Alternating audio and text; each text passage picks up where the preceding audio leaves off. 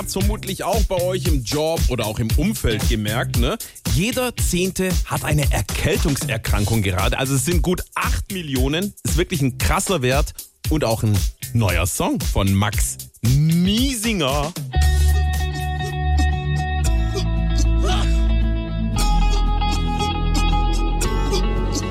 Dort wo ich herkomme, haben drei Leute Husten. Im Ort daneben schon zweimal so viel. 300.000 in der nächsten Großstadt und viel mehr Viren sind noch im Spiel. Ich hab die letzten zwei Jahre gewartet, hab nach dem Schnupfen nicht wirklich gesucht. Sieben Nächte die Woche zu wenig gepennt, schon war Virola bei mir im Anflug.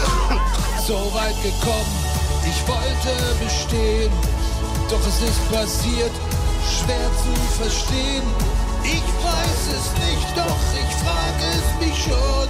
Wie hat's mich gefunden? Jetzt bin ich einer von acht Millionen. Gesundheit, Gesundheit, Gesundheit. Oh. Alles Andreas Müller. Einfach SWR 3.